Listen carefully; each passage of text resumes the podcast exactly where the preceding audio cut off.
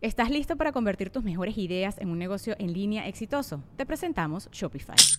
Tal vez no lo sabías, pero nuestro podcast More Than Mamis es un negocio y lo empezamos por supuesto para desahogarnos y hablar sobre la maternidad, no para convertirnos en expertas de ventas y del e-commerce. Así que sí, necesitábamos ayuda para vender nuestro merch y poner en marcha nuestra tienda. ¿Y cómo suena con Shopify?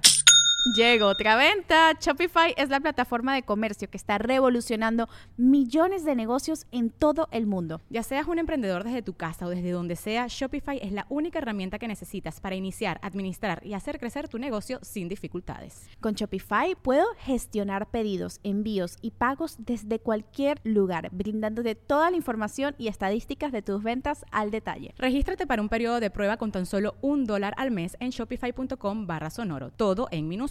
Ve a shopify.com barra sonoro para llevar tu negocio al siguiente nivel. Shopify.com barra sonoro. Estás escuchando Leyendas Legendarias, parte de Sonoro y Producciones sin Contexto. Bienvenidos una vez más. Eh, ya mero, eh, vamos a Ciudad de México.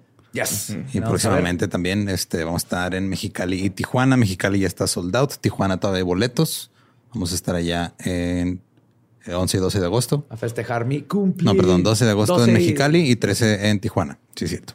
Entonces, si quieren ir a Tijuana, todavía hay boletos. Ahí va a estar el link en la descripción para que los compren. Y chequen las redes. Hay más fechas que todavía tienen algunos boletos aquí en México. Yes. Y pues pónganse sus pantalones de papel aluminio. Porque esto es conspiración con sex symbols. Así es. Y un enanito idiota.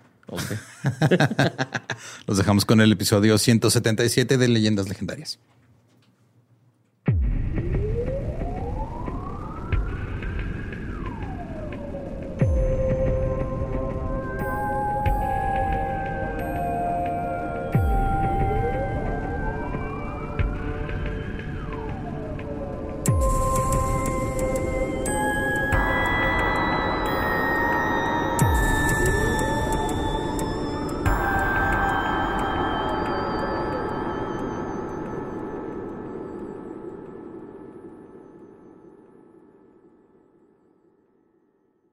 Bienvenidos a Leyendas Legendarias, el podcast en donde cada semana yo, José Antonio Badía, le contaré a Eduardo Espinosa y a Mario Capistrán casos de crimen real, fenómenos paranormales o eventos históricos tan peculiares, notorios y fantásticos que se ganaron el título de Leyendas Legendarias.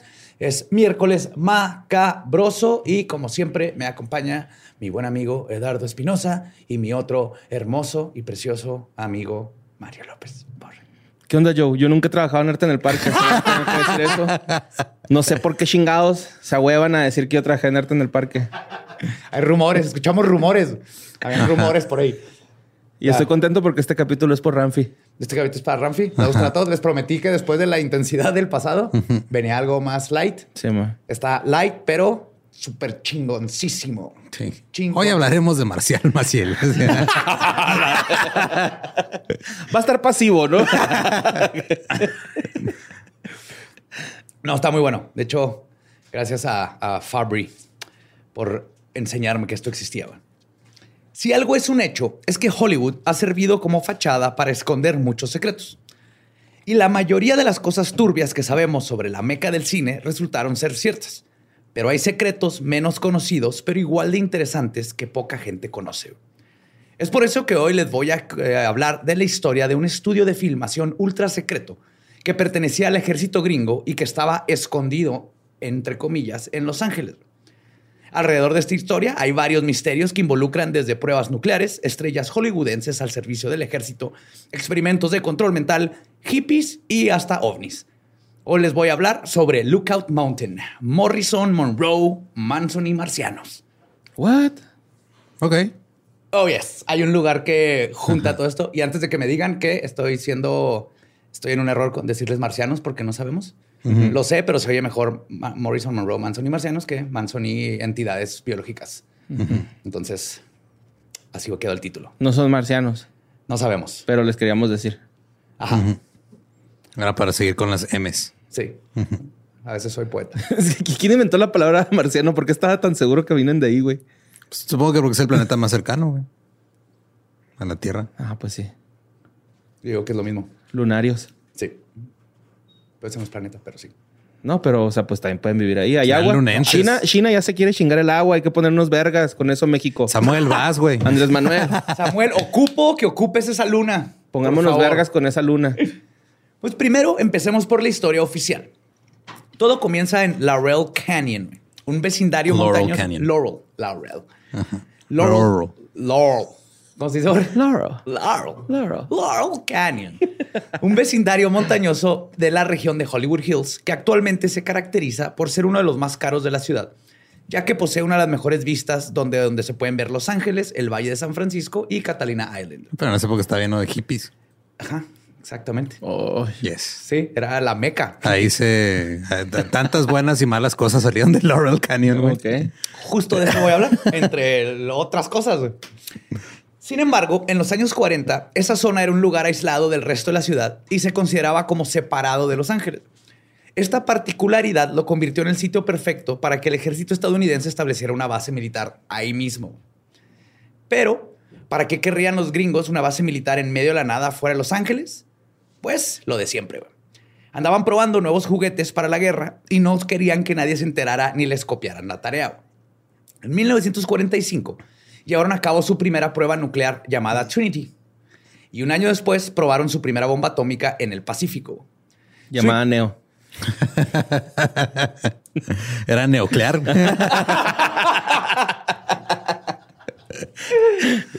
Su interés por desarrollar más artilugios nucleares fue creciendo, por lo que le surgió la necesidad de documentar todo el desmadre para así poder estudiar y comprender a detalle el alcance de estas nuevas armas. Quien recibió la orden de encontrar un lugar adecuado para realizar esta documentación de manera profesional fue el general de brigada P.T. Cullen. Fue así como Cullen dio con las instalaciones del Centro de Control de Vuelos de Los Ángeles, ubicada en esos tiempos en Laurel Canyon Ok. En el 800, eh, 8935 de la avenida Wonderland. De- de- Está pensando chido. Centro de control de vuelos está en Wonderland. Ajá. Todo bien hasta aquí. Yes. La Fuerza Aérea había construido el, este, sí, había construido el centro en 1941. Lo compraron por 132 mil dólares, pero había dejado de funcionar después de la Segunda Guerra Mundial, por lo que era el lugar perfecto para poner la base. Rápidamente se acondicionaron las instalaciones del centro de control para convertirlo en un estudio de filmación que estuviera a la altura de sus glamurosos hermanos hollywoodenses. Entonces se construyó una gran sala de sonido, un laboratorio cinematográfico, dos salas de proyección, cuatro salas de edición, un departamento de animación y fotografía fija, un estudio de mezcla de sonido y se adquirieron numerosas cámaras de filmación. ¿Y todo esto fue para fingir Pearl Harbor o cómo? Just maybe. no sé, güey, a lo mejor. No sé, siento que está como muy completo ese estudio, ¿no? Sí, tienen absolutamente todo. Ahorita les voy a explicar para qué, pero es un poquito demasiado. Y, ahí, y ahí empiezan las, las conspiraciones. güey. Pero así fue como en 1947, el mismo año que sucedió el incidente de Roswell, el mismo año. Sí, hay muchas cosas que pasan en los mismos años que otras. Así funciona. es Roswell, güey. es clara, es clara la, la- la simetría. Nació el estudio Lookout Mountain Laboratory, que se convirtió en el hogar del 100 1352 Motion Picture Squadron. Este era un crew que se dedicaba a filmar ensayos nucleares, oficialmente. Si se habían preguntado, de hecho, de dónde salieron las imágenes de explosiones atómicas y ondas expansivas arrasando ciudades fantasmas que hemos visto en películas y documentales, pues este escuadrón fueron quienes las produjeron. Tenían un crew que llegó a tener alrededor de 250 trabajadores, la mitad de ellos militares y el resto civiles. Su función era proveer el servicio de la producción de películas clasificadas y fotografías para el Departamento de la Fuerza Aérea, con apoyo del programa de energía atómica. Entonces que no era el director de fotografía, era el sargento de fotografía. Era el sargento. Y no era un creeper, era un raso. Ajá. Eh, Eran gaffers. Puro Todos los rasos eran gafas. Eran gaffers los soldados. Y además tenían que pro- proveían películas y fotografías adicionales al general en comando. Mucho de su trabajo fue clasificado como top secret y solo algunas de sus producciones se hacían públicas, ya que estas eran usadas como propaganda para el ejército americano. Por muchos años, Lookout Mountain fue el estudio cinematográfico que más contenido producía en Hollywood, alcanzando la cifra de 6.500 cortometrajes. Casi como el Ram, güey. El Ram se vende esos en un fin de semana. están todos culeros. Ah, no es cierto. no es cierto, Rafi. Están bien vergas, están bien vergas. Y pues, estando tan cerca de la meca del cine, era inevitable que estrellas de la gran pantalla no se vieran atraídas por el misterio de la productora militar y de los grandes cheques que ellos podían ofrecer. Como todo lugar claro, de tú eres gobierno. artista y ves que hay dinero, vas en chinga, Sí, güey. si el gobierno va a estar aventando dinero, pues, este. Pues algunos de los que se pres- prestaron sus servicios narrando films al estilo de Hola, soy Troy McClure. Fueron los actores James Stewart, Bob Hope, Gregory Peck, Glenn No Ford mames, y Bob Lee Hope. Martin. Bob Hope. Wow. Bob Hope hablando de aquí vemos cómo podemos destruir Ajá. una ciudad entera en solo un milisegundo. Uno de los comediantes más familiares y lindos de la historia, güey. Sí. Pues Como si Teo González hiciera videos para la FG, FGR, güey. Lookout Mountain también se convirtió en el lugar de trabajo de muchos realizadores, guionistas, editores y animadores, cuyas chambas ya no eran tan requeridas por los estudios hollywoodenses. Muchos de ellos venían de las filas de Warner Bros., MGM, Universal y RKO. Incluso algunos como Frank Capra y John Ford ya habían trabajado para el ejército estadounidense durante la Segunda Guerra Mundial. Mientras tanto, el estudio estaba ahora cubriendo la guerra de Vietnam. Hacían películas sobre rescates heroicos de las tropas y también documentaron los con Fortunate Son de fondo, güey. Ah, siempre, güey. Tenían que, güey. Y también documentaron los experimentos atómicos secretos que seguían haciendo. güey. Pero ahora estos eran subterráneos o atmosféricos. Entonces ni nosotros sabíamos que dónde chingados estaban tronando bombas. Estaba el Capi Pérez preguntándoles, no, oiga, no está muy difícil grabar allá en la luna. Ah, yo pensé que esa historia de neta, güey, cuando lo vi, güey, por primera vez. no, yo, o sea, yo no conocía a Capi Pérez en esa época, pero sí fue, obviamente se ve que era una broma, güey. No, yo Sí, sí, nadie- es nadie que yo sí creo que puede. es capaz, güey, alguien aquí en México, güey. Sí, Es que por eso funciona también. sí, sí, sí. El beneficio de la duda. ¿Y a poco en tu cabeza no dijiste atómico? Cuando Atómico. Se pronuncia atómico. Atómico. Y de hecho, muchos de estos nuevos videos güey, ya los estaban grabando en 3D Ok. y en VistaVision, que es como un widescreen de 35 milímetros, pero lo ponen horizontal a la rendija. Entonces te da como un widescreen y con mejor definición. Era así como el, estaban, era el HD de esos tiempos. Estaban grabando vertical, pero lo acomodaban. Ajá, y luego ya lo acomodaban. Ok. Y claro que todos los involucrados tenían prohibido hablar de todo este material que estaban haciendo. Pero quizás lo más explosivo que se filmó en ese estudio fue la rubia favorita del cine, Marilyn Monroe. A la madre. Ajá. Alrededor de la actriz habían muchos mitos y uno de ellos está relacionado con un material misterioso cuyo origen era desconocido. El material en cuestión es un fragmento de película en la que se ve a Marilyn sentada en traje de baño, riendo a un lado de una piscina y repiti- repitiendo sensualmente la frase I hate careless men. Eso es lo que dice. Traducido al español sería algo como odio a un hombre descuidado o imprudente. Pues ya valió madre. Tan siquiera a mí no me gusta el aire en el cali- caliente en el culo, ¿no? O sea. Está en verga esa analogía de Jerry Seinfeld, ¿no? De que dice que esa, esa foto se nos hace a todos bien sensual, güey, pero pues es aire caliente entrando en el culo, güey. Del Es- metro. Del metro, ajá. todo el mundo. O sea, sudorcito, güey, axilita, verija, güey, niés. descomposición, pedos. El- la caquilla del vagabundo ahí que desaventó, ¿Qué güey. otro cocodrilo? Saliendo muerto? en forma de vapor, güey. Directo Ajá. al Eh, directo a tu. Ajá, güey. Es, es muy feo, güey. Pues durante años no se sabía de dónde había provenido este material, ya que no pertenecía a ninguna de sus películas. Al principio se especuló que tal vez era para un anuncio publicitario de Coca-Cola, ya que en algunas de las tomas de la película se le ve tomando una- de una botella. También se negó, se llegó a creer que era parte de la promoción de su película How to Marry a Millionaire, porque el traje de baño que lleva puesto es el mismo que usa en el film. Ok. Es que digo, creo que hay que mencionar que obviamente en ese tiempo era mucho más difícil grabar algo a lo pendejo. Ah, claro, exacto. O sea, era caro, tenías que mover una cámara enorme, tenías que tener cinta. Entonces, la gran mayoría de las producciones, esto de las cosas que se filmaban, eh, tenían, eran más rastreables. O sea, sabías quién lo había hecho porque estaba más pelada de. Exactamente. de- de no saber- cualquiera iba a agarrar una cámara y hacer 6.500 cor- cortometrajes como... Como Ram, ganándose premios en el paso. Sí. Eh, ganador, ganador. Pues los conspiranoicos notaron algo muy peculiar en las imágenes porque estaban obsesionados revisándolo.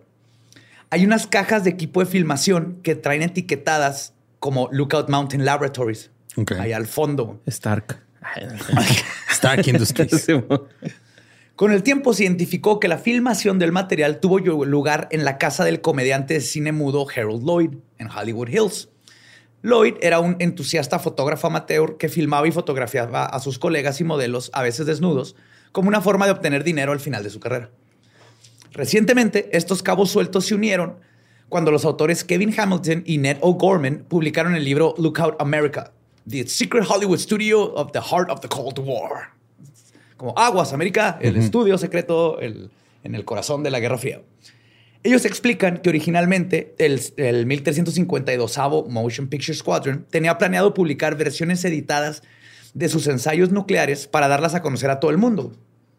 Pero cuando la Comisión de Energía Atómica vio las imágenes de la explosión de la primera bomba de hidrógeno de 1952, pensó que tal vez iniciarían una ola de pánico colectivo cuando los gringos se dieran cuenta de que esto está muy hardcore.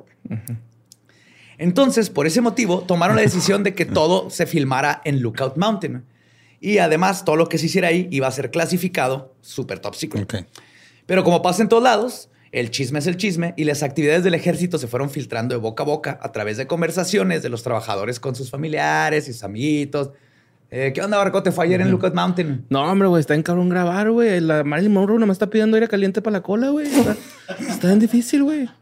¿Alguna vez has agarrado aire caliente de una Ziploc? Sí, Una vez me explotó una olla de presión. ¿Siente feo? De frijoles, siente horrible. Pues los rumores fueron creciendo hasta el punto que terminaron siendo publicados en varios periódicos.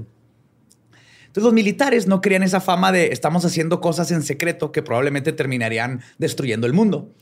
Así que cuando en 1954 el ejército norteamericano inició una nueva serie de pruebas cuyo nombre de clave era Operación Castle, la discreción y el secreto se convirtieron en algo primordial. No se nos puede volver a salir esta pinche información. Y como explican Hamilton y O'Gorman, y cito, los carteles en las paredes del ejército que decían los labios sueltos hunden barcos ya no eran suficientes, porque era muy común que en ese tiempo en todos lados tenías así una pin-up que decía eso, loose lips sinks chips. En otras palabras es cállate. Cállate a la verga o va a valer verga. O te Sí, van, ¿no? van a hundir el barco en el que vas, güey. Pues al comandante Lookout Mountain, al teniente coronel James Gaylord, se le ocurrió la idea No mames, Rampi. Es el apellido favorito de Ram. de Ramsey. Con razón es el episodio de Rampi, güey. Tiene todo lo que le gusta, güey. Marilyn Monroe, güey. Falta, falta cine, Cine. música, ovnis, todo, güey. Pues a James se le ocurrió la idea de hacer cortometrajes en los que se enfatizaba el peligro de filtrar información para utilizarla en la capacitación de soldados. Y es aquí donde entra Marilyn Monroe y Harold Lloyd. El comediante era muy buen amigo del gobernador de California, Earl Warren, quien fue delegado en la Convención Republicana de 1952 que nominó a Dwight D. Eisenhower para la presidencia. Entonces, las conexiones de Lloyd iban más allá de Hollywood. Él era una de las personas, de las pocas personas que habían visitado Lookout Mountain, Mountain para ver qué se hacía ahí. Además, quien lo conectó para el proyecto de los cortometrajes fue su hijo Harold Lloyd Jr. o Dookie. Qué horrible apodo. Sí. O sea, es como si te dijeran U, caquita. pero, ajá, Ajá. caquita. Little poop. Que Pupis. el este, Dookie trabajaba en Lookout Mountain. Mm. Entonces Harold Lloyd contaba con una enor- enorme mansión. le, le empezaron a decir así porque tapó un baño, güey. Seguro. ah, güey, qué culero, güey, está eso. Y entonces, como Lloyd tenía una enorme mansión, podía garantizar el aislamiento para el rodaje, a no llevar a Marilyn Monroe al lookout. Y lo más importante, por todas las conexiones políticas que tenía, era seguro que no abriera el pico porque no le convenía.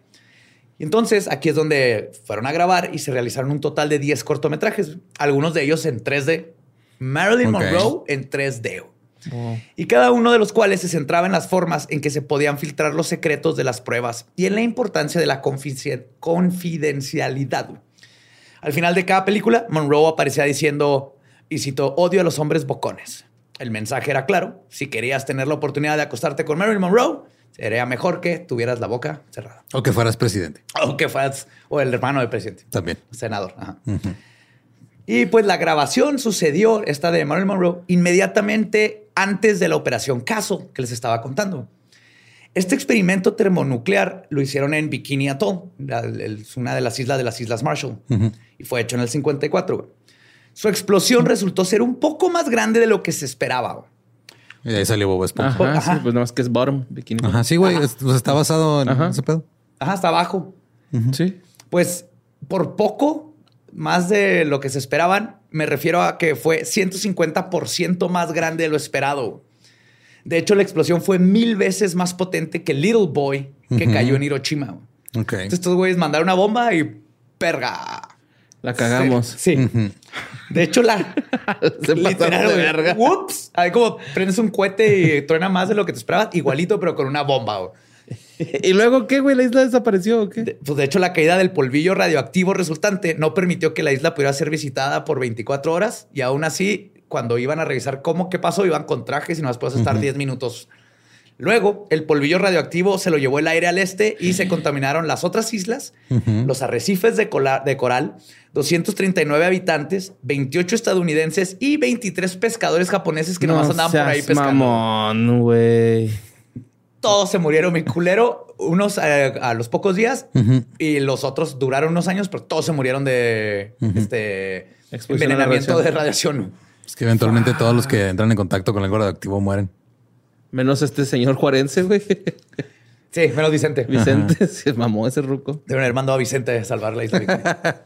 De hecho, una isla de, de, de aquí se perdió por completo igual porque tronaron una bomba y pff, la, la desapareció del mapa. Ajá. No mames. Sí. ¿Para qué, güey? Niños y sus juguetes. Para probar una bombilla, güey. Eh. No una bomba, güey. O sea, una bombilla nomás la enroscas y ya. una bomba. es que soy norteño, pues. Nos gustan los diminutivos. Pues, según los registros oficiales del Motion Picture Squadron, las películas de Monroe lograron su propósito. Un informe de Lookout Mountain de 1954 afirma con orgullo que no hubo ninguna filtración de seguridad por parte del personal de la Operación Castle. Entonces, Marilyn Monroe funcionó. no mames. Y aunque siga siendo un pequeño mito este, de la historia del cine, por fin se sabe que esas peculiares escenas en las que participaban dos actores hollywoodienses consumados desempeñaron un papel clave para mantener a la nación lo más ignorante posible mientras se hacían estallar bombas atómicas que no sabían ni siquiera cuánto iban a tronar en el Pacífico.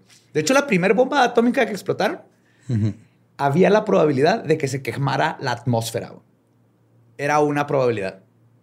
Y dijeron, pues a ver. Pues a ver. Si vamos a valer verga, que valgamos verga juntos, ¿no? Así. For Gondor. Ay, güey. Pero qué bueno que no. Pero bueno, ¿Cuál ha sido otra cosa así con el acelerador de protones, no? O de que así de que tal vez nos vayamos Ajá. todos a quién sabe dónde. ya lo prendieron, ¿no? Y está Sí, padre, no, ya- ya lo han buscando el- prendido. La antimateria. Ajá. De hecho, lo prenden seguido, güey. ¿Es el universo entendido. alterno o es el Stranger Things? ¿Es el Upside Down? Lo que estamos buscando. Yes, yes, yes. Entonces, ahora vámonos a la historia no oficial y donde empiezan ya las conspiraciones a, a meter sus tentáculos tentaculosos en todos lados. güey. Prepárense, porque se pone bien chido, güey. Entonces, para, antes de- para llegar a esto, güey, tenemos que preguntarnos por qué cuando los rumores de, este, de Lookout Mountain salieron a la luz en los 60 tanto el gobierno estadounidense, la CIA y el ejército se empeñaron a negar su existencia. Por culos. Y aquí es donde, tú sabes, a un conspiranoico dile que no es cierto algo y lo primero que decir, ah, Ah. ¿cómo estás escondiendo, cabrón? No. ¿No trabajaste en arte en el parque? No. ¿Por qué dices que no? Es Güey, una no trabajé en esa madre, güey. Neta, güey. Me Pues- acordaría. Es más, no hubiera renunciado, güey. Te hubieras quedado ahí hasta el fin del arte o del parque. Sí, bueno, me acababa riendo, güey. Sí. Pues la versión oficial de todas estas instituciones gubernamentales era que no querían asustar a las personas con las pruebas nucleares. Pero pues, al mismo tiempo están transmitiendo todas las imágenes de la guerra de Vietnam y cosas que ya no, la gente ya no está pensando en la. Sí, porque claro, el gobierno está eh, es reconocido por su congruencia, ¿no? Ay, Sí. Y no fue hasta finales del siglo pasado que toda la información, o por lo menos la que los militares quisieron mostrar de Lookout Mountain, fue desclasificada al fin. Oficialmente, el lugar solo se dedicaba a la creación de películas para la Comisión de Energía Atómica.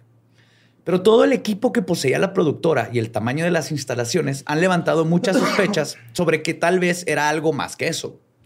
Oficialmente, en julio del 68, todo el personal fue reubicado a la base aérea Norton en California. y el sitio fue decomisado. Y luego lo vendieron al siguiente año. Y hay muchos datos que indican que esto no es 100% verdad. Y aquí es donde nos adentramos al delicioso relleno de queso conspirativo que se encuentra en el centro de este misterio. La primera teoría conspiranoica de Lookout Mountain Laboratories está relacionado con todo lo contrario a los militares. El nacimiento del movimiento hippie. Durante los años 60, el área de Laurel Canyon fue el hogar de músicos, hippies, marginados y personas que querían experimentar con drogas, como lo habías mencionado al principio. Vivir ahí era muy barato, ya que abundaban las villas rústicas que contrastaban con la modernidad y el glamour de la ciudad de Los Ángeles. Entre los residentes de las comunas hippies que se establecieron en ese lugar se encontraban los músicos Jim Morrison de The Doors, Frank Zappa, Mama Cass y John Phillips, miembros de The Birds, y David Crosby, por mencionar algunos. En ese tiempo, la guerra de Vietnam estaba en su punto más crítico, por lo que Laurel Canyon se convirtió en ese refugio, refugio y paraíso en el que las drogas y el amor libre regían el mundo y donde los artistas componían canciones de protestas en las noches alrededor de una fogata. Laurel Canyon era literalmente la capital del movimiento hippie. O el Twitter de antes. Ajá. que hace lo mismo componer una canción de protesta en la noche bien marihuano que nomás tuitear. Ah, hay que tener cuidado con esto. Uh, baby, ¿a dónde vamos, güey? Espérate, ¿a dónde vamos? Güey? No mames. Pero aquí viene la gran pregunta de la conspiración. ¿Ese lugar idílico surgió de forma espontánea, como nos han hecho pensar, o fue el resultado de un maquiavélico plan del gobierno? De acuerdo con David McGowan, escritor del libro Weird Scenes Inside the Canyon, el movimiento contracultural no surgió de la nada y probablemente tuvo su origen en las salas de una base militar. McGowan sostiene que era muy sospechoso que un grupo de jóvenes no tan talentosos entre ellos Jim Morrison, que nunca aprendió a leer música ni a tocar un instrumento, comenzar a crear comunas hippies, coincidentalmente, a literalmente la distancia que puedes aventar una piedra de una base militar como Lookout Mountain en Los Ángeles. Yo nada más quiero ver cómo va a reaccionar la gente al inferir que Jim Morrison, uno de los mejores frontmen de toda la pinche historia, no tenía talento. Pero dale, güey. que no sabía tocar instrumentos. Dijiste no tenía talento. Ahí está grabado, güey. ¿Sí? Regrésale. Ah, no, güey, este. Escribía bonito, ¿no? Yo me deslindo. Yo escribía bonito. A mí me gusta que... Cantaba bien cabrón. Cantaba vergas. su cabello, no mames. Pero, pero aparte esto lo dijo McGowan, ¿eh? Tú no dijiste Isito. Que no está citando directamente. Es que tiene mucha lógica, güey. ¿Quién le va a crear a un puñado de hippies, güey? O sea, güey, están tronando cosas allá, güey. Güey, estás drogado, güey. Tú no trabajas, tú trabajaste en arte en el parque, güey, ¿no? Yo no trabajé en arte en el parque, güey. He ido a arte en el parque y he hecho cosas en arte en el parque, pero nunca he Puede haber un hombre lagarto por ahí. Es Jim Morrison. No, no, uno grandote con cola. Ya bájale esos hongos. bájale esos hongos. Ah, no, ese güey ni se drogaba. no necesitaba. No, ya vivía ahí, güey, en ese mundo. Luego, este, aparte, este, todo esto tiene que ver porque en aquella época era Nueva York, Memphis y Detroit los lugares a los que la gente acudía para triunfar en el negocio de la música. Esas eran las mecas musicales en este tiempo. Los Ángeles no. Los Ángeles era para hacerte actor. Y esta extraña coincidencia se vuelve menos probable cuando te das cuenta de que estos guerreros antisistema tenían padres que pertenecían a las más altas esferas del ejército. Alguien podría decir que eso no es tan raro, ya que muchos jóvenes de los años 60 tuvieron padres que participaron en la Segunda Guerra Mundial. Pues, de los boomers y era la generación después de los boomers que venían de... Pero es que también uno se revela contra las cosas que hacen sus padres, güey. Por más que te quieran llevar por un camino, escoges otro, ve a Cristian Castro, güey. He rocks. Ese güey quiso ser, o sea, ese güey pues, sí canta bien chingón, pero fue de no, yo quiero ser metalero, mamá. A mí no me pongas a cantar azul y esas madres. Sí, mamá. Sí. Y también. pues sí. Con el loco Valdés le pegaba. Ajá. Cristian Castro le pegaba a su papá, güey. Oh my God, con los vivos de Morrison a Cristian Castro. Hermoso. También es lo mismo, güey. No, no sabe tocar un instrumento. Yo creo que sí sabes leer música, eso sí, ¿no? Ah, sí, no, no, inunden, por favor, Twitter. Me gustan varias canciones de Doors. Me gusta la letra de Morrison. De hecho, tengo un amigo que le gustan los Doors. A ver si se sabe defender. Sí, yo Tengo un amigo de 68 años. que es fan de The Animals, ¿no? Otra pinche banda. Yo tenía un póster en donde trabajaba en la estación de Jim Morrison. ¿Semidesnudo? Sí, güey, la clásica con El clásico sí que está así. Ah, pero es, es tan perturbante verle los pezones todo el día. güey. Le puse unos post-its, cabrón, así como, güey, por favor. Ya está bien, güey, ya los vi, ya, o sea, ya guárdalos. No, el, el, el- el- una versión 3D, güey, que está así resaltadito. Con frío, ¿no? Cuando está haciendo frío en el cuarto se paran, güey. con the Dark. Así ultravioleta. güey. Piercings y todo el pedo. Bueno, en el caso de los músicos, de estos que les conté, no eran, este, no venían de soldados, no eran hijos de soldados cualquiera. Por ejemplo, George Stephen Morrison, padre del vocalista de The Doors, era un almirante de la Marina que estuvo involucrado en el incidente del Golfo de Tonkin. El vato no sabía armar fusiles ni nada, ni disparar, va. Sin talento el señor. El general chingón era el tecladista, güey. O sea, es Eh, tocaba Yo pienso también eso, que el cerebro de Doors es el tecladista, Sí. pero Morrison es una verga, güey. No, sí, Tecladista sí, y el sí, baterista, son- ¿no? O sea, todos. Todos, sí, todos, güey. ¿Qué pedo? ¿Por qué estás hablando de Doors? bueno, Vale, nuestras percepciones, ¿no? Steve- Steven, Steven Morrison estuvo eh, involucrado en el, en el incidente del Golfo de Tonkin, que fue lo que le sirvió a Estados Unidos como justificación para invadir a Vietnam. Ok.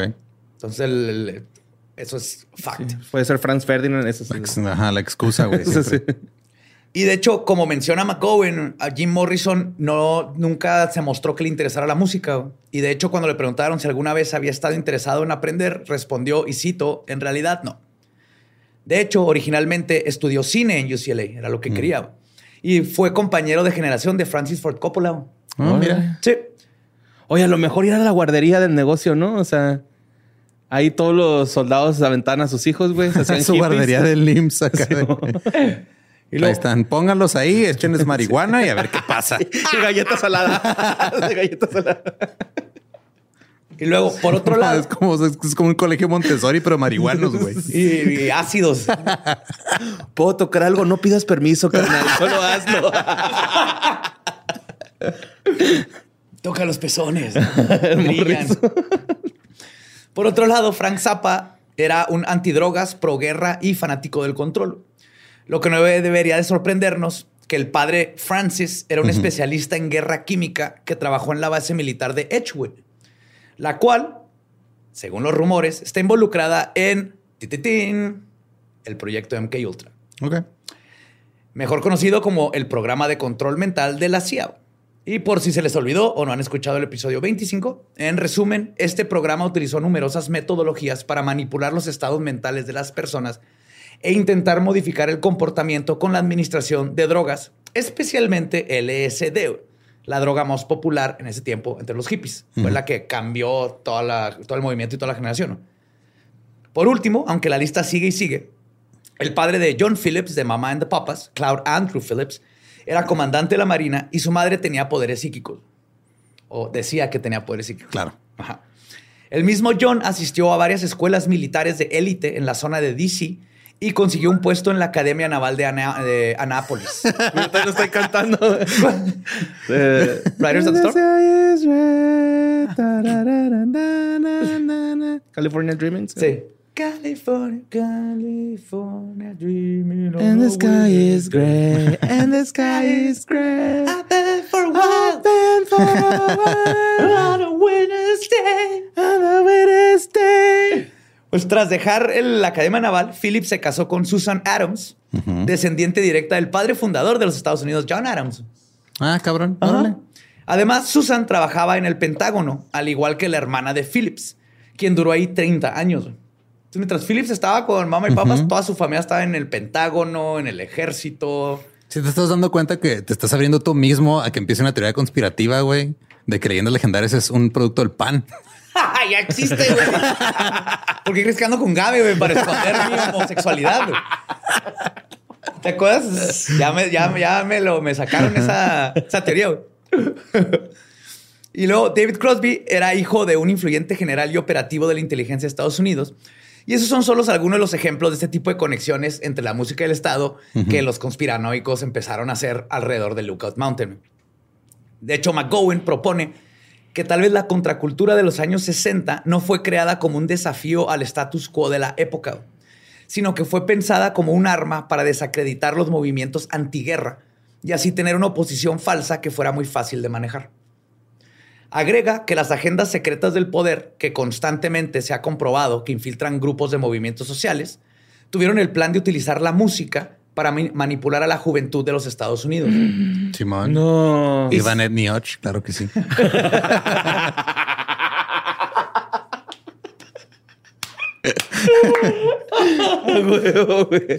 Y cito, toda la cultura juvenil de la década del 1960 no se creó como un desafío de- al status quo, sino como un ejercicio cínico para desacreditar y marginar al movimiento contra la guerra, creando una oposición falsa que fácilmente podría ser controlada y descarri- eh, descarriada. Lo que dice es que al introducir a agentes y además darles LSD a todos los jóvenes, el gobierno lo que hizo es crear una válvula de escape para el malestar generacional. Y en lugar de que los jóvenes anduvieran en las calles echando pleito y protestando y quemando cosas, mejor los mandaban y hacían que sacaran sus energías cantando canciones de protesta en festivales, pensando que eso era hacer la revolución. Esa es la hipótesis de este güey. Y que la hacía estuvo ahí infiltrando gente. Nomás usa este hashtag y todo va a estar bien. Ajá, lo que te decías. Ahora, el lado esotérico de esta teoría es que se dice que no solo se buscaba que los jóvenes desahogaran sus ganas de rebelión, sino que también querían recolectar su energía. Algo así como un genkidama. No seas mamón. Sí, lo- Hippie dama. Eh, un hippidama. y que buscaban sifonear esa energía del consciente colectivo de toda una generación. Y las instalaciones de Lookout Mountain eran el Goku que canalizaba todo ese poder. Pandrosos del universo. Por favor, chinguense un ajo. Necesito matar a Mao Zedong.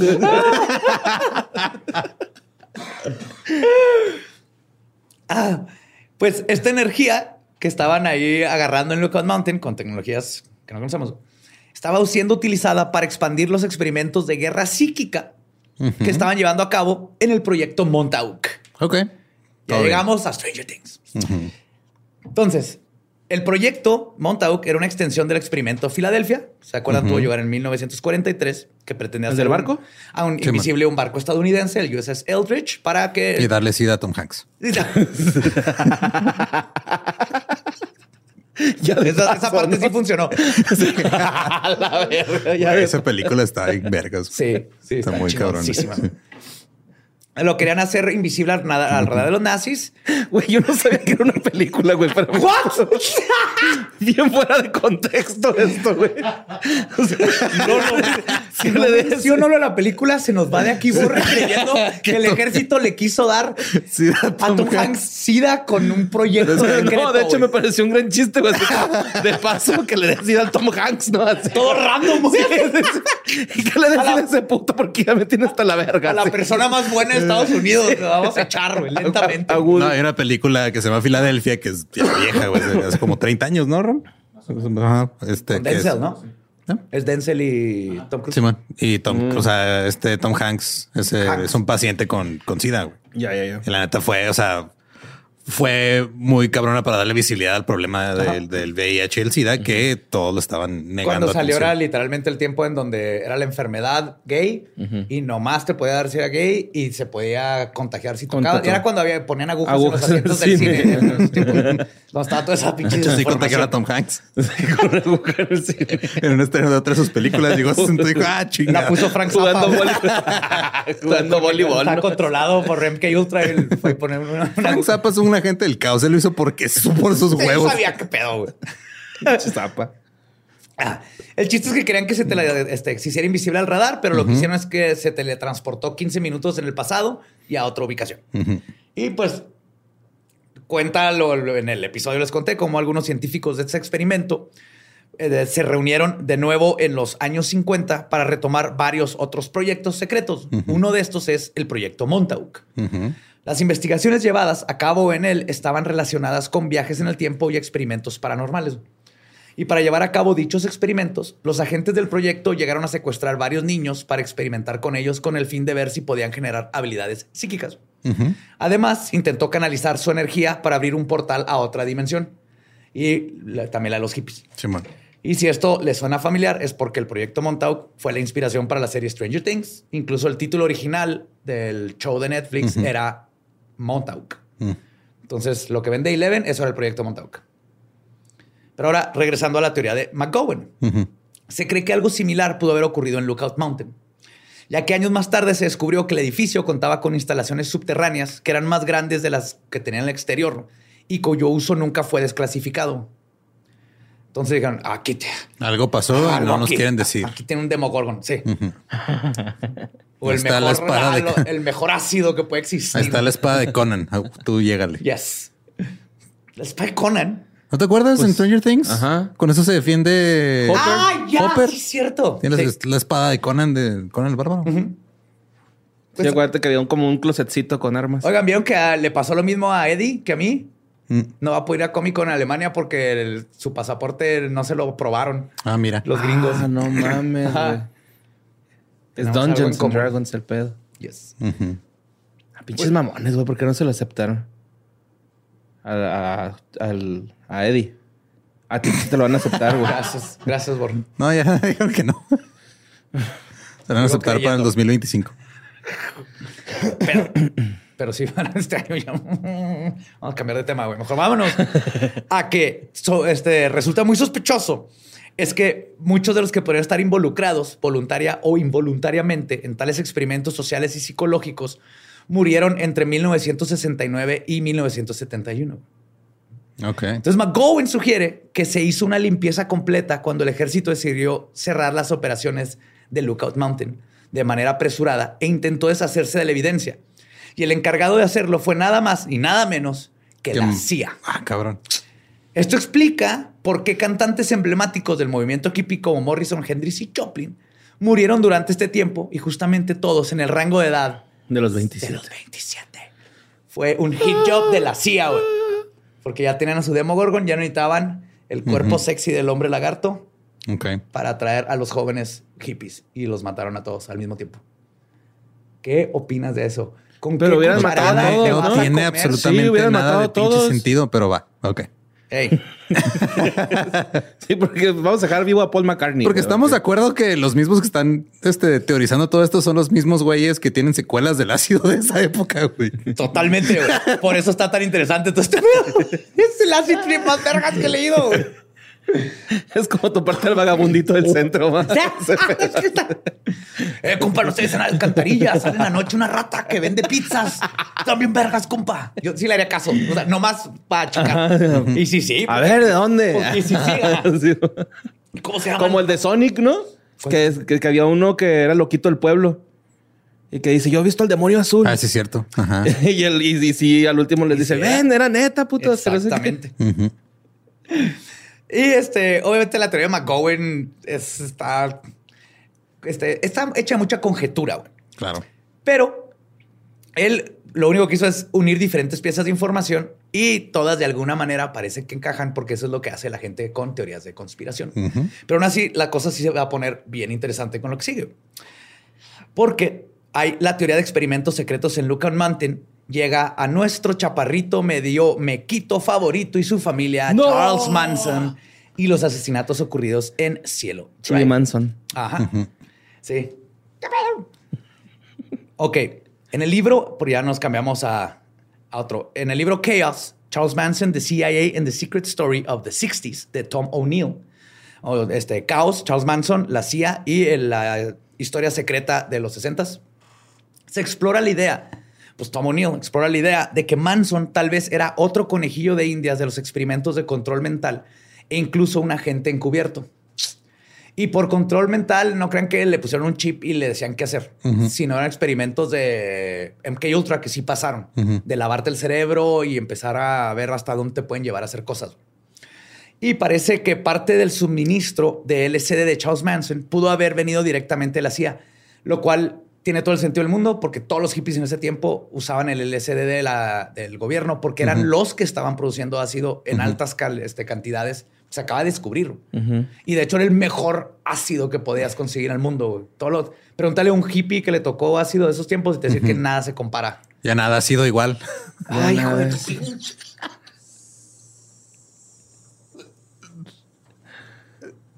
Verga, güey. Wow. Se pasa de verga, güey. Master. Sí, señor.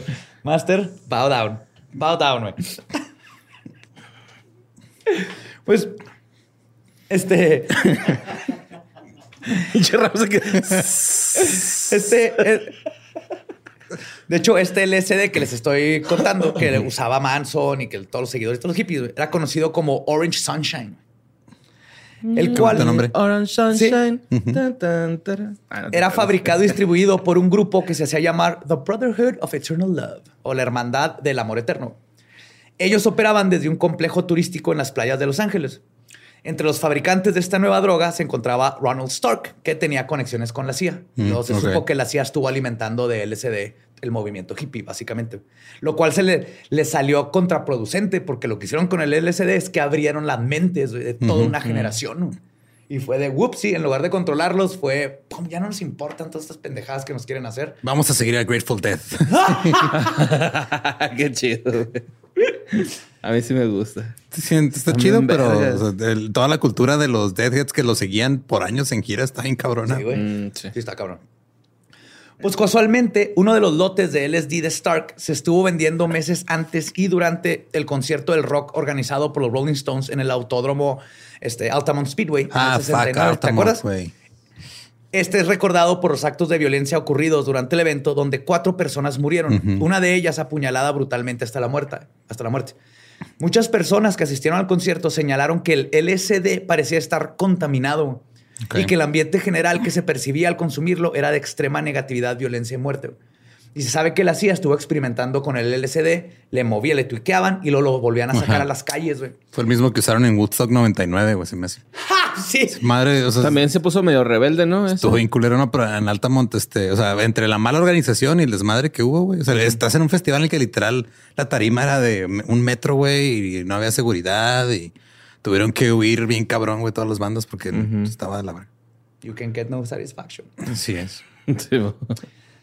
Y el- esto de que es probable que la CIA haya como este, envenenado el LSD, también coincide con lo dicho por Tex Watson, güey, que era el miembro de la familia de, de los Manson, ¿se acuerdan de ese güey?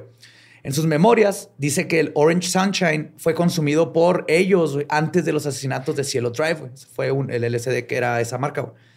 Y que fue esta droga la que le produjo una alucin- alucinación que finalmente lo convenció de que toda la visión absurda apocalíptica de Manson era real y el- fue lo que lo llevó al extremo. güey. Que todas se la pasaban con el LSD, pero en específico menciona este batch. Este, con el tiempo.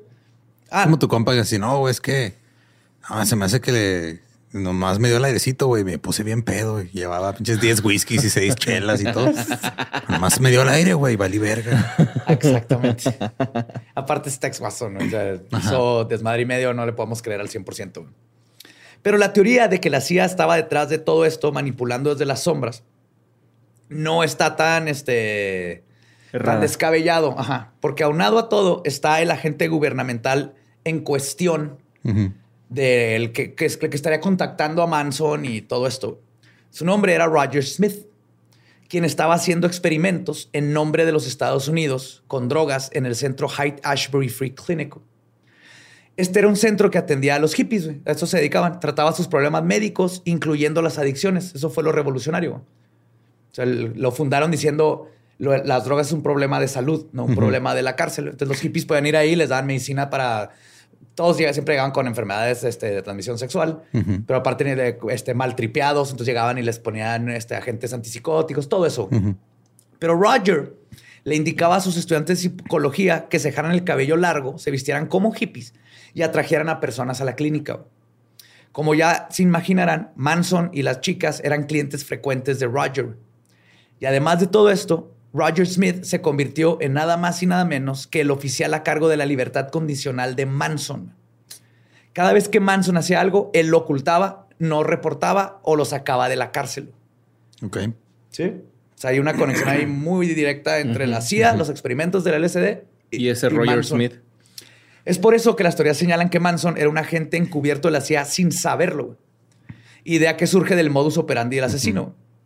En el libro Helter Skelter se cuenta que el fiscal de Manson, Vincent Buglossi, discutió a profundidad las técnicas de programación del líder de familia, compara- comparando gran parte de las habilidades de programación de Manson con las utilizadas por el ejército estadounidense, como si lo hubiera aprendido.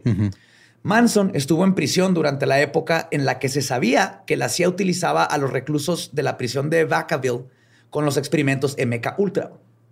Un hecho que permite especular que tal vez Manson era una especie de gurú con control mental creado por la CIA y soltado contra elementos subversivos de la izquierda para desacreditarlos. Pues chance, ¿no? Porque ese güey usaba dosis más pequeñas que los invitados. Sí, o sea, lo, lo que propone no está tan... Fue, digo, no, no tanto que tenía un chip, sino que sí le tocó lo de los experimentos MK Ultra. aunque- Simón.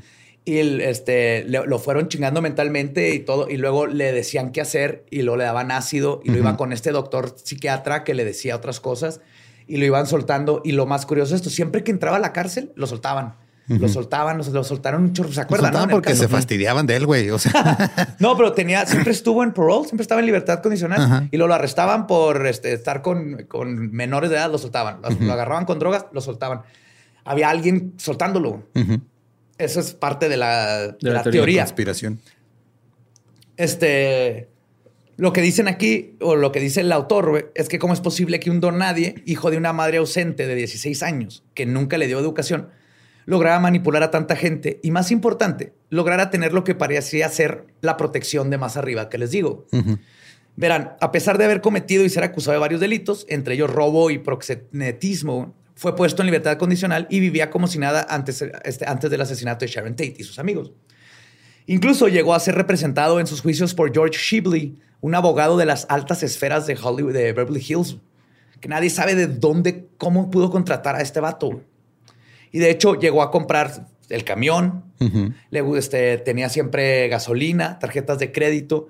Y durante el juicio de los asesinatos de Cielo Drive, la manera de justificación, a manera de justificación, perdón, se mencionó de forma oficial porque en los juicios preguntan si, a ver, ¿dónde sacó dinero? O sea, él, tenían que sacar comida de la basura. Entonces decían cómo compró un camión, cómo tenía estos abogados chingones, cómo todo esto. Y una de las cosas que dijeron es que pues, se robaban las tarjetas de crédito de las, de las mamás, los hippies. Pero está raro porque los papás nunca las cancelaban. Duraban, se supone, comprando años con una tarjeta de crédito y a la mamá o papá nunca se les ocurrió. Podría ser que eran buena onda y dijeron, pues mínimo que mi hija tenga una tarjeta de crédito. Ajá. Pero lo, que dice el autor es que más bien el- la CIA Ajá. le daba dinero. Hay un Sin infiltradillo, ¿no? que fuera la CIA. Ajá. Ajá. Él era su compa, el doctor, o su dealer. Ajá. Ajá. Le pasaba una lana, pero todos. O hasta un mismo güey de la común, de la familia, Sí. ¿no? Acá de.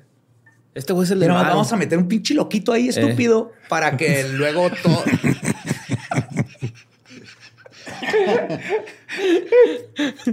Que mande toda la verga, que güey. sea el de la lana. De hecho, Preston Gilroy, un oficial que participó en el arresto de Manson, declaró que en una entrevista realizada por May Brussel, conductora del programa de radio Dialogue Conspiracy, dijo, y cito, Charlie estuvo en libertad condicional federal todo el tiempo desde el 67 al 69. ¿Te das cuenta de toda la mierda que hizo mientras estaba en libertad condicional? Ahora, aquí está lo mejor. Antes de los asesinatos de Tate, había sido arrestado en Malibú dos veces por abuso de menores. Nunca fue encarcelado por violar su libertad condicional. Los agentes de la estación de Los Ángeles comenzaron a preguntarse, ¿por qué no vamos a hacerle una redada? Quiero decir, Manson había violado la libertad condicional, se decía que tenía ametralladoras, sabíamos que poseía narcóticos y sabíamos que poseía alcohol. Estaba viviendo en el rancho Span con un grupo de chicas menores de edad. Simplemente no querían que se hiciera ningún arresto. Alguien estaba vigilando cada movimiento que hacía. Alguien estaba controlando desde atrás. Alguien buscó que no se le suspendiera su libertad condicional. Ok. Entonces, o, o fue. Creo que esa sí me da más. Sí. O sea, sí la, la creo más, güey, ese pedo. Y te digo, no. Mínimo sí creo que pudo haber esa empujoncito con el ácido y todo. Y no era, pues el manso dijeron, este güey como que tiene verbo. Carisma, ¿no? Y tiene carisma, está haciendo su culto. A él es el que vamos a agarrar y hay que darle ácido y lo vamos manipulando así desde las, de las sombras. Este güey se ve que es nobody. nobody. Pues de hecho, hasta pareciera que alguien esperaba que Charles Manson hiciera algo.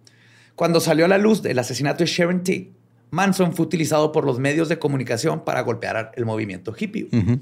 Silicon Mountain no realizaba experimentos de control mental. Mínimo, tal vez pudo haber participado en un programa para desprestigiar a los movimientos cult- contraculturales, como les mencioné.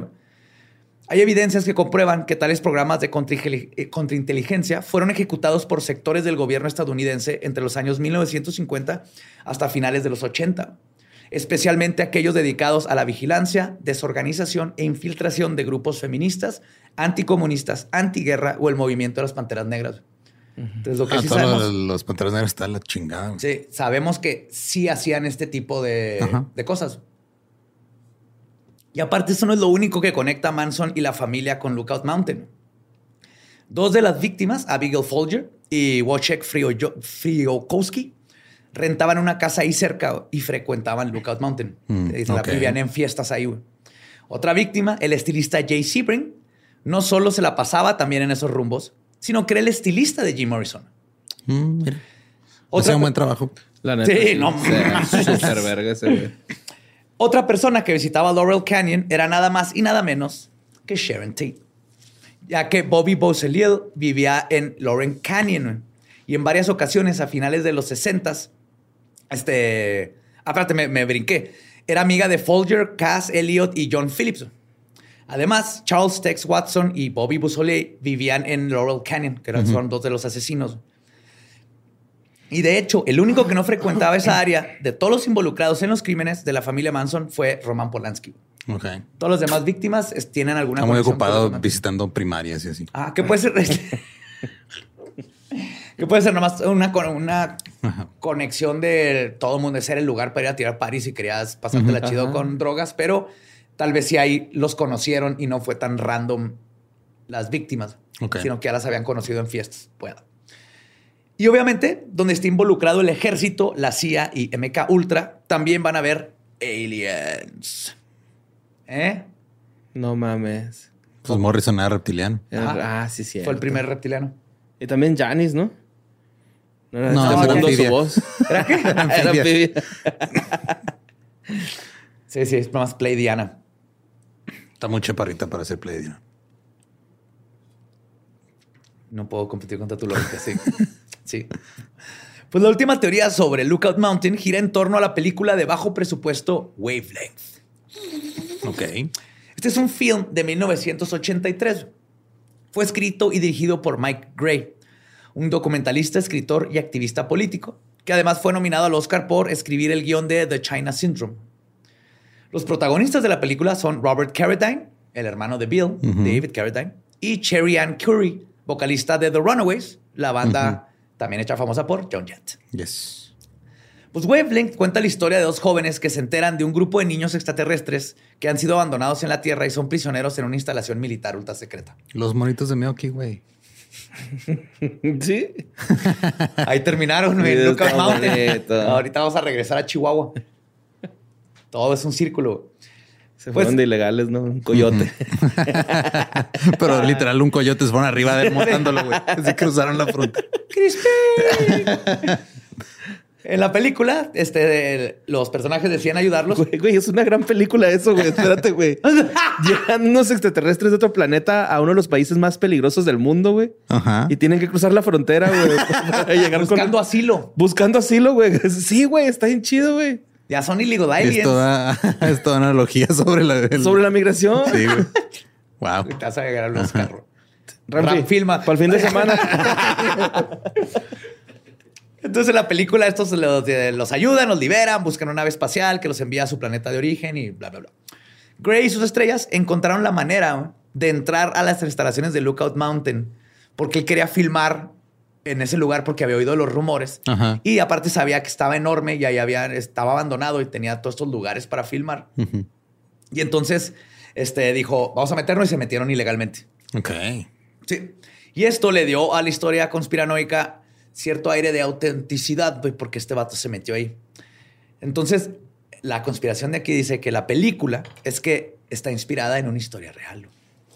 Una fuente que dijo haber sido físico en el Laboratorio Nacional de Lawrence Livermore en California y que usa el nickname de Henry Deacon, que no puso usar su nombre verdadero porque la CIA lo inyecta con ácido. Declaró que los hechos narrados en la película estaban basados en un incidente que tuvo lugar en Hunter Legit. Hunter Legit era una base militar en Monterrey, California, que fue un lugar donde hubo varios avistamientos de ovnis durante los 70s hasta los 90s. Y que los nativos americanos aseguran que tenían encuentros con ellos y que ellos los llamaban fantasmas voladores desde los 1700. Ok. Es un lugar lleno de avistamientos. Deacon mencionó que él fue uno de los que participaron en la captura de un platillo volador, cuyos pilotos eran humanoides que no tenían pelo y parecían niños, idénticos a los que se aparecen en la película de Wave. Sí, yo los vi, yo los, yo les dije, échale, dale, dale para atrás, dale, no, no, hasta ahí, hasta ahí, dale, dale. no, no, espérate, dale, no, no, más a la derecha. Que van a chocar con un árbol. Y chocaron, los chocaron. Entonces nos llevamos ahí a la base. Ay, amárrelo, amárrelo. No A lo traía que licencia. guste. Según él, muchos de los testigos de este hecho terminaron prestando servicio en Vietnam y fueron asesinados, convirtiéndolo a él en el único testigo vivo. Entonces hay que cuidar a Deacon. Ah, claro, sí. Él es el único que sobrevivió. Sí. También declaró, y Enrique cito, Penes. el inicio del film describe de manera precisa el incidente y la historia es muy cercana a la real, incluyendo el uso de una base abandonada en el sureste de California para mantenerlos atrapados a los aliens. Todo es verdad. Yo quedé muy impresionado al verlo. La persona que escribió este filme tal vez estuvo ahí o conocía a alguien que estuvo. A ti que está convencido Ajá. que Gray eh, le hizo una- un documental, básicamente. Pues se apellida Gray. Eh, Es un gris. Ey, Ajá. Ajá. ciencia, pari. Ficción, ciencia ficción. Pues lo que sí es muy interesante güey, es que además de la coincidencia de haber sido este, reconstituida en el mismo año que Roswell, también existe otra conexión entre Lookout Mountain y los encuentros con aliens. Al inicio de 1940, cuando Lookout Mountain era el centro de control de vuelos de Los Ángeles durante la guerra, por lo este tuvo que tener un papel importante en la batalla por Los Ángeles. Ah, claro. Esa estaba bien chida. Ajá. Para quien no sepa, entre el 24 y el 25 de febrero de 1942, el condado de Los Ángeles estuvo en alerta máxima por una supuesta invasión. Güey, pelearon contra extraterrestres. Ajá. What? Sí. A ver, a ver, échatelo. Corrían los años de la Segunda Guerra Mundial. Habían pasado solo tres meses después del ataque de Pearl Harbor por parte de la Armada Imperial japonesa. Y la gente estaba con el Jesús en la boca sobre si alguien se atrevería a invadir lo- a los Estados Unidos, que se habían acercado, ¿no? Esa madrugada, las alarmas de ataque aéreo sonaron y todo el condado en la confusión se sumó, eh, todo el condado, perdón, y a la confusión se sumó un apagón masivo. Miles de guardias salieron a las calles y una brigada de artillería comenzó a disparar ametralladoras al cielo a lo loco. Se armó una batalla al cielo. Los disparos se extendieron de las 3 a las 4 de la madrugada. Parecía que Los Ángeles estaba bajo ataque, aunque en el cielo solo se veía humo y resplandor. Cinco civiles murieron por daños colaterales del supuesto ataque, dos de ellos debido a infartos que, que fueron provocados por el operativo, se asustaron. Y el incidente fue eh, bautizado como la Batalla de Los Ángeles o The Great Los, An- este, Los Angeles Air Raid. Hay un disco bien vergas, ¿no? Sí, güey, muy chingón. y ocupó las primeras planas de los diarios durante varios días. Si ves las fotos de los hechos, parecen salidas de una película de ciencia ficción de Spielberg. Se ve así como Independence Day. Las luces del ejército apuntando hacia el cielo, intentando encontrar al enemigo en la oscuridad de la madrugada, disparando, tenían misiles listos.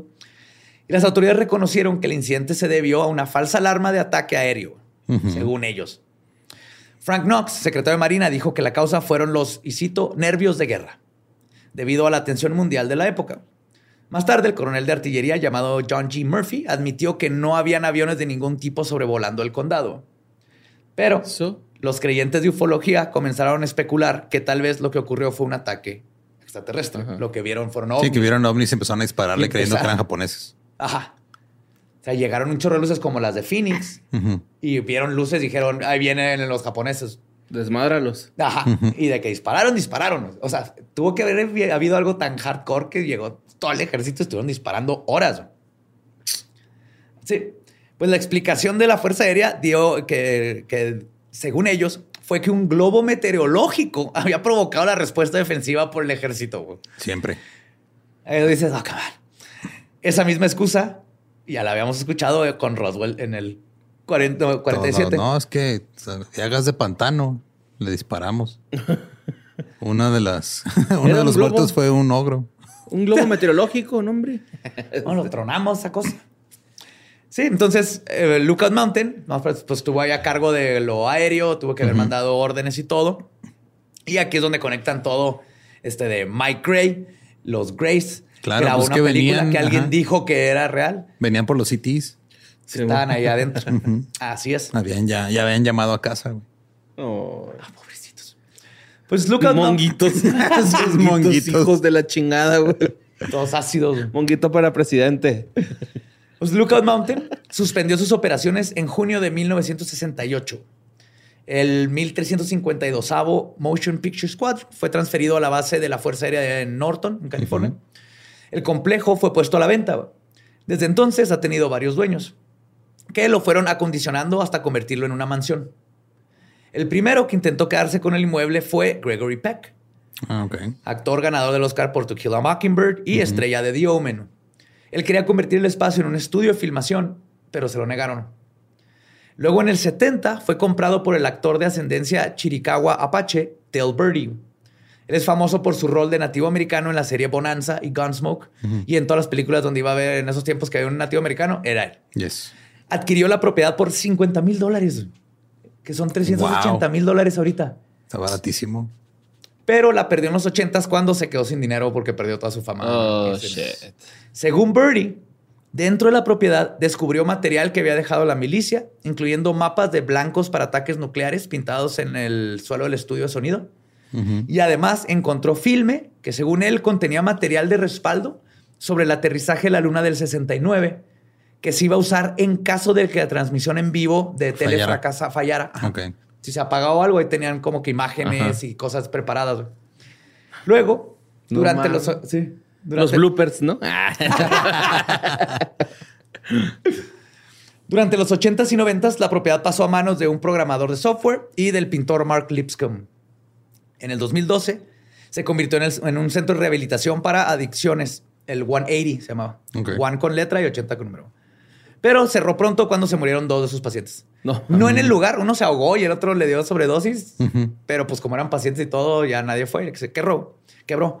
En el 2015, Lookout Mountain fue declarado un monumento histórico cultural por la ciudad de Los Ángeles.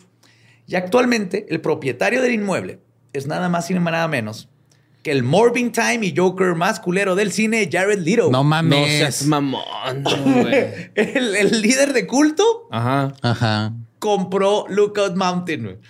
Pagó 5 millones de dólares. Se me hace baratísimo para el... Cuando vean las fotos, Sí, está enorme. enorme, está en el- los hills donde puedes ver así todo, pero pagó 5 millones de dólares. En una entrevista, Jared Leto dijo, y cito, es un lugar muy divertido, es una pieza histórica. Había 300 soldados trabajando de forma secreta aquí. That's it. Es lo único que tuvo que decir de su Wow. nueva casa. Ujú. Y tal vez en algunos años se confirmen todas estas teorías y mitos alrededor de Lookout Mountain, de la misma manera que hemos confirmado otros de los que Hollywood nos ha tratado de esconder. Porque si algo nos ha enseñado Los Ángeles es que ahí saben cómo guardar secretos. Pero al final todo sale a la luz. Esperemos que salga a la luz. Sería Seconds to Mars en el próximo Pal Norte, cabrón. ya no toca más. No, pero pues desde que se reúnan, güey, toquen tres rolas y ya. Sí. Ah, está chido ese lugar, güey, ¿no? Tiene mucha Sí, historia. La, la historia, las leyendas. Y eso está chido, güey, que, que fue en una época donde la gente platicaba un chingo, ¿no? Y se fue. Exacto. O sea, sabemos lo, Esparciendo lo de la- bonito. lo de las bombas nucleares es a fuerzas. Lo de Zappa y Morrison y todos ellos es una gran coincidencia que se formó ahí, pero es más fácil explicada con era el lugar hippie, así como cuando ¿cuál fue la condesa la que se cayó? Y se La Roma. La Roma. Ajá. Y eran los lugares baratos, entonces obviamente eso va a atraer a la juventud, Gentrificación. a los artistas, a todo. No, es que antes No, la nada. gentrificación llega, de la gentrificación llega a otro pedo. O sea, la gente que no tiene. Sí, no, o sea, bueno, la gentrificación es un paso después de que se Exacto. empieza a llegar la gente. ¿no? Sí, o sea, llega a un lugar súper barato que nadie quiere vivir, se llena de artistas jóvenes, O gente movimientos que no tiene mucho dinero. o gente que no tiene mucho dinero. Arreglan Y luego el ya lo gentrifican. Lo hacen bien Ajá. chingón y luego ya llega alguien con dinero a correr a todos. Sí, que es lo que pasó en Brooklyn, güey. Lo pasó en chingos de, chingos de lugares. Ajá. Entonces es probable que en Lookout Mountain suena más a eso. Ok. Qué chido, güey. Está chido ese tema, me gustó. Sí. Nomás pensé que iba a haber más de Alien. O sea, La batalla de Los Ángeles. Güey. no, la- no, pero del, del de la el de la movie pensé que iba a decir más, güey. Ah, de O la sea, yo de la película movie de ni siquiera sé de qué trata, güey. Se trata de unos aliens que vivían ahí que los Ajá. estaba protegiendo el gobierno. ¿Y ya? Que ¿Y los ya? atrapan y todo. Sí, güey. ¿Como Distrito 9? No, Distrito cuenta, pero era- eran como, como varios cities. Ajá. En lugar de un IT eran varios y los tenían en una nave, en una base militar y él la grabó en Estaban esperando al mecánico, güey. Grúas. Grúas interespaciales. Me aprendí la- el número de las grúas 419 419 31 31. O tal vez los dejaron en la nave con las ventanas arriba, hacía mucho calor y los del ejército nomás fueron a sacar a los pobres bebecitos aliens porque sus papás andaban Sí, en. Target. Qué pegado así de, de- no. Les dejé Le el dejé el aire prendido. Están escuchando Lady Gaga. No. Ah, pues Sí, así que si alguien anda en A Los Ángeles es buen lugar que, que visitar. La historia sí está épica. ok. Vámonos. A- Vámonos, a, pues. LA. Sí. Pues síganos en todos lados como arroba leyendas podcast. A mí me encuentran como ningún Eduardo. A mí como Mario López Capi. Ya me encuentran como El Va Diablo. Nuestro podcast ha terminado. Podemos irnos a pistear. Esto fue palabra de Riders of the Storm.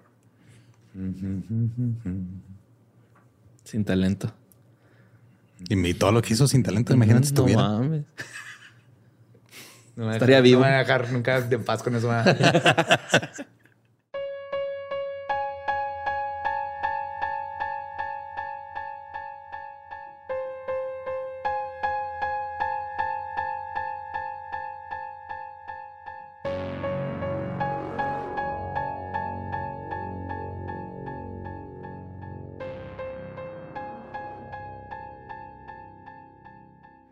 eso fue Lookout Mountain, Morrison, Marilyn, Manson y Marcianos. Que técnicamente no sabemos que eran marcianos, pero Pero ahí andaban. ahí andaban. Y pues que, es que no mames. Sí. Eh, Todo suena literal algo que, se- o sea, que alguien empezó más a unir puntos. Pero que sí está alrededor. Bomba atómica, sí. Ajá. Lo de Manson está curioso. Lo, nomás que todo lo une el Lookout Mountain y pues la, la- la mente conspiranoica es la que empieza ahí. Por eso usamos hilos rojos. Buen punto. Ajá. Ajá. Hablando de cosas con hilos rojos. Eh, compren mercancía de leyendas legendarias. ¡Eh! Sí. Hay mercancía hecha de hilos, como las playeras que están en- ah, disponibles en Rey Camiseta y en Chunchos. También tenemos vasos como este que tengo aquí para los que están viendo el video. Lo Eh, mejor para clamatos. Sí, para mantener fríos o bebidas. calientes tus líquidos o tus caguamas. Ajá. Ahí están Hay los cortesía de. Master Láser y también tenemos tarros y tazas, cortesía de Dricker y algunas cositas ahí de impresión 3D. Y pues compren mercancía, la neta está chida. Cada Sí, vez hay más diseños nuevos de camisetas, de muchas otras cosas que se están poniendo cada vez más Sí, interesantes. yo amo la nueva, la del cómic. Sí. La de Ponicía también está bien chida. Sí. la de la policía. Y sé que es la mía, pero me gusta mucho la de Alistair Crowley. Mm. Está bien bonita. Ajá.